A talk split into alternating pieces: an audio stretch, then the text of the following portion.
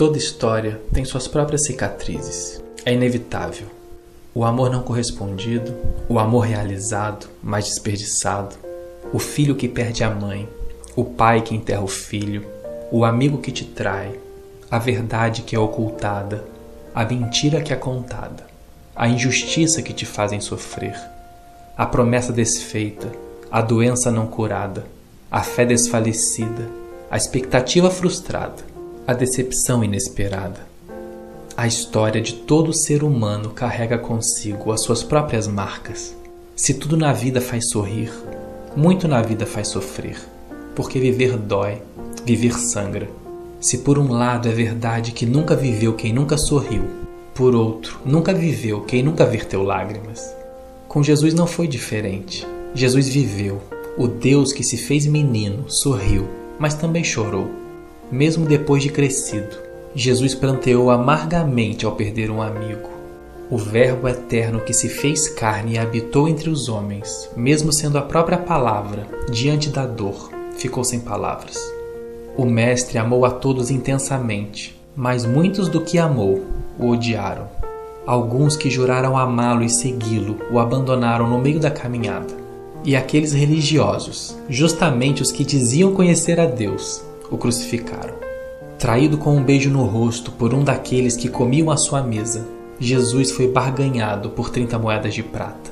Perseguido, foi afastado dos seus mais chegados.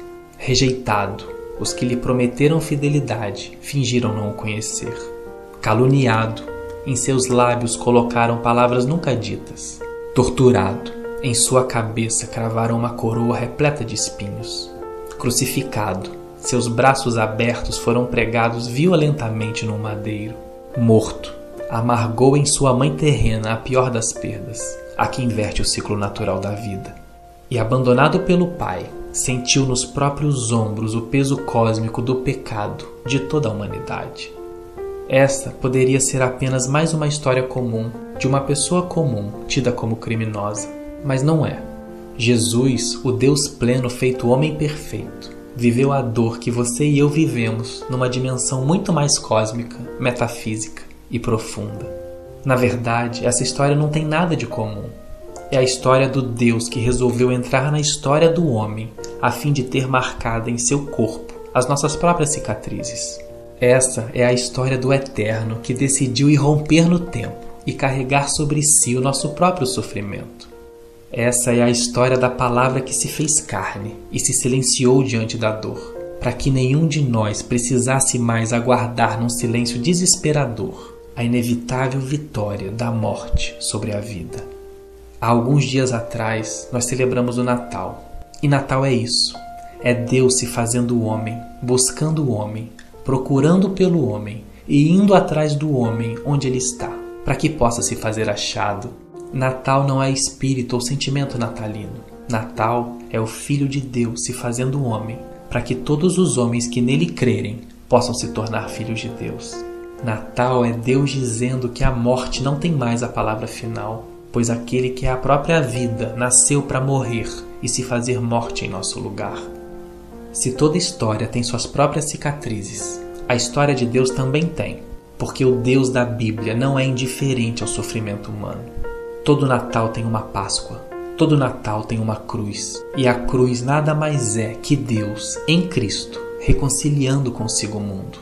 A cruz é Deus em Cristo se solidarizando com todos aqueles que choram e ficam sem palavras diante da dor.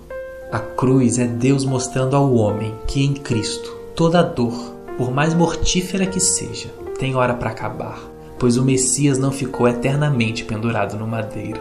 Não, a cruz está vazia e a tumba também. A vida matou a morte.